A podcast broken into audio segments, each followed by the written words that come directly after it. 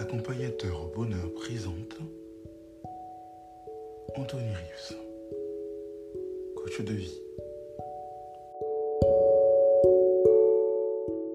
Comme promis, voici le deuxième enregistrement de cette fois-ci de 6 points pour développer le mindset de l'entrepreneur qui réussit.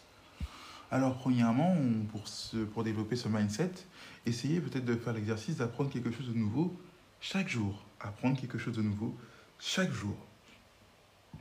Deuxièmement, si vous échouez, apprendre de vos échecs, tirez-en des leçons. Puis apprendre à collaborer, soit en équipe, euh, dans l'entreprise, avec des partenaires, dans, si vous avez une entreprise personnelle, avec des partenaires ou avec d'autres. C'est le troisième point. Adopter la concurrence comme facteur de motivation. Quatrième point, important.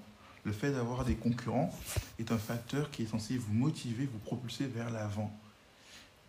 Cinquième point, étudier les entreprises qui réussissent et celles qui échouent.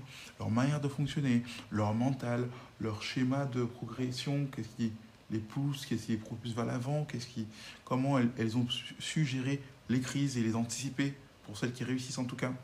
Et qu'est-ce qui a fait que l'autre n'ont pas réussi à se relever de la crise? Qu'elles sont est-ce qu'elles sont pas assez polyvalentes? Ou est-ce qu'elles se sont trop elles ont été trop polyvalentes? Est-ce qu'elles se sont pas assez spécialisées?